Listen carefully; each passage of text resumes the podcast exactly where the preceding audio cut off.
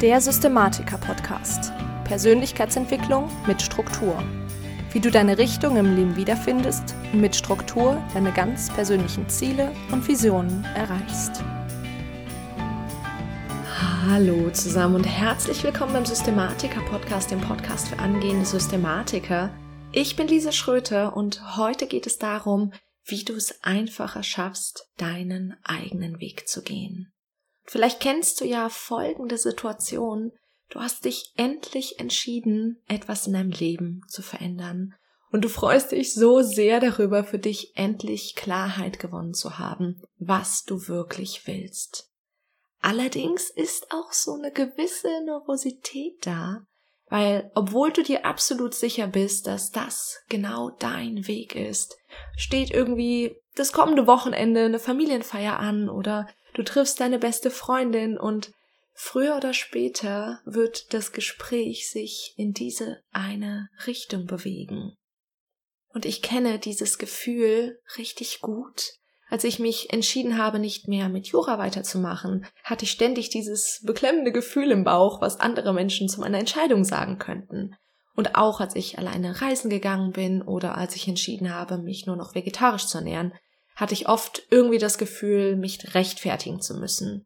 Und auch wenn ich wusste, dass das eben genau der richtige Weg war, weiß ich auch, dass es ganz, ganz viele gibt, die sich dann vom Gegenwind entmutigen lassen. Und da habe ich heute drei Punkte für dich, wie du in solchen Situationen einen kühlen Kopf bewahren und trotzdem deinen eigenen Weg gehen kannst. Und da ist es ganz einfach, weil Vorbereitung ist, wie so oft, der Schlüssel.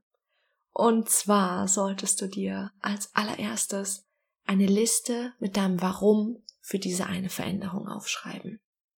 Du setzt dich also hin und überlegst, weshalb du eigentlich dein Essverhalten ändern willst oder die Beziehung zu deinem langjährigen Partner beenden möchtest. Und dann schreibst du all diese Gründe auf. Das ist natürlich schon mal super, um dir ja selbst darüber klar zu werden, was denn eigentlich deine Motivation ist, aber vor allem auch, um dich daran zu erinnern, wenn du gerade mal ja wieder die ganze Tafel irgendwie Vollmilchschoki essen möchtest oder dich ja halt irgendwie umentscheiden willst. Zweitens liest du dir aber diese Liste am besten durch, bevor du eben das erste Mal zum Beispiel mit deinen Eltern, deinem Partner oder deiner besten Freundin ähm, redest, sie mit der Entscheidung konfrontierst, um so ein ja gutes Maß an Selbstsicherheit zu gewinnen. Außerdem ist diese Liste auch nach einem solchen Gespräch ziemlich nützlich, weil wie gesagt, manchmal kommt da ziemlicher Gegenwind ähm, und wir fragen uns dann nämlich, ja, eben bei so viel Gegenwind, ob das denn wirklich die richtige Entscheidung ist, die wir da treffen und wenn wir uns vorher eine solche Liste gemacht haben, dann kann uns diese Liste bzw. die Gründe darauf einfach nochmal bestärken, wenn wir eigentlich ja irgendwie gerade ziemlich am Boden sind und uns gar nicht mehr so sicher sind. Als zweiten Punkt sammelst du Argumente und Gegenargumente.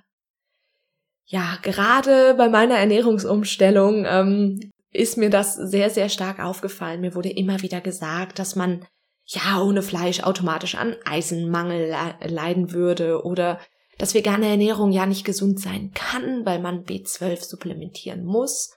Und ja, generell in solchen Situationen vorbereitet sein hilft enorm, wenn du in eine Diskussion verwickelt wirst. Gegen Zahlen und Fakten lässt sich nur einfach schwer argumentieren. Aber bitte, bitte Achtung, ganz wichtig, bitte versuch dein Gegenüber nicht irgendwie zu überzeugen oder zu missionieren oder in irgendeine Richtung zu bewegen. Es geht hier um deinen Weg und nur darum, dass das für dich der richtige Weg ist. Also nur weil du Argumente hast, bring bitte keine Argumente, warum dein Gegenüber sein Leben verändern sollte, sondern nur, warum du für dich dein Leben verändern möchtest und eben Gegenargumente, um die, ja, wiederum Argumente deines Gegenüber zu entkräften. Deine Entscheidung hat ja mit dem anderen eigentlich überhaupt nichts zu tun. Also, du überlegst dir quasi gängige Argumente oder vielleicht auch solche, die du immer wieder zu hören bekommst, wie ja, das ist ungesund oder dahin zu gehen, das ist doch total gefährlich oder den Job zu wechseln, das ist ganz unsicher. Ja, du suchst letztendlich eben diese, diese Punkte, die immer und immer wieder kommen oder die du dir auch vorstellen kannst, die kommen könnten. Und dann suchst du dazu nach passenden Gegenargumenten. Kleiner Tipp, Google hilft, beziehungsweise besser Ecosia hilft. Einfach mal nachgucken, weil die Probleme, die du hast, die ähm, entstehen nicht zum ersten Mal. Das heißt, es gibt ganz, ganz viel Hilfe da draußen. Ähm, Gerade in Foren kann man da eigentlich ganz, ganz viel lernen und rausfinden, wie man da letztendlich mit sowas umgehen kann. Und als dritten Punkt, ähm, das ist einer, der für mich besonders wichtig ist, geh nicht mit deiner Idee hausieren. Du musst nicht jedem erklären, aus welchem Grund genau du jetzt deine Ernährung umstellst oder ähm, irgendwo hinreist, zumindest ab einem gewissen Alter. Und ich bin mir ziemlich sicher, dass so ziemlich alle Hörer des Podcasts dieses Alter erreicht haben, bist du deinen Eltern eben wirklich keine Rechenschaft mehr schuldig, wenn du vorhast, mal länger reisen zu gehen oder deinen Beruf zu wechseln oder dich bezüglich deiner Partnerwahl irgendwie rechtfertigen zu müssen oder so. Also entscheide einfach für dich und dann handle danach. Weil wenn du einfach machst, merkst du selbst, wie es eigentlich funktioniert und dass die meisten Sorgen doch unbegründet sind. Ganz wichtig dabei, das ist natürlich nur fair, wenn derjenige gegenüber, also dein, ja, dein Gegen, äh, ja, dein Gegenüber, ne? Also derjenige, von dem du Gegenwind erwartest, nichts mit der Entscheidung zu tun hat. Natürlich solltest du dich, ja, an deine Versprechen halten und an Abmachungen halten und dort sollte sich etwas ändern, gleichberechtigt herausfinden, wie man Probleme lösen und eine Veränderung herbeiführen kann, wenn das nötig ist. Aber alles andere, was eben dein Gegenüber nicht unmittelbar betrifft, dafür musst du dich vor anderen auch nicht rechtfertigen.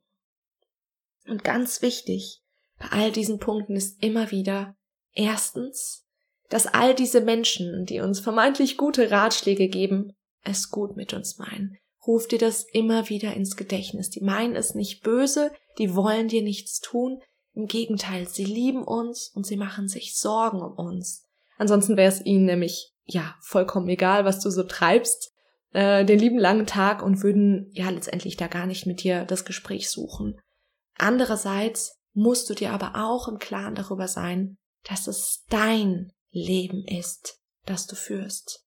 Nur du musst es leben. Und außer vielleicht deinen Kindern und deinem Partner unter bestimmten Umständen, schuldest du niemandem irgendwas. Du schuldest niemandem eine Rechtfertigung. Und in all das spielt mit rein, dass du lernst, dir selbst zu vertrauen. Veränderung ist für uns einfach schon anstrengend genug. Also, ja, lass dir sie nicht noch schwerer machen, indem du dich von dem Gegenwind, der kommt, aus der Bahn werfen lässt.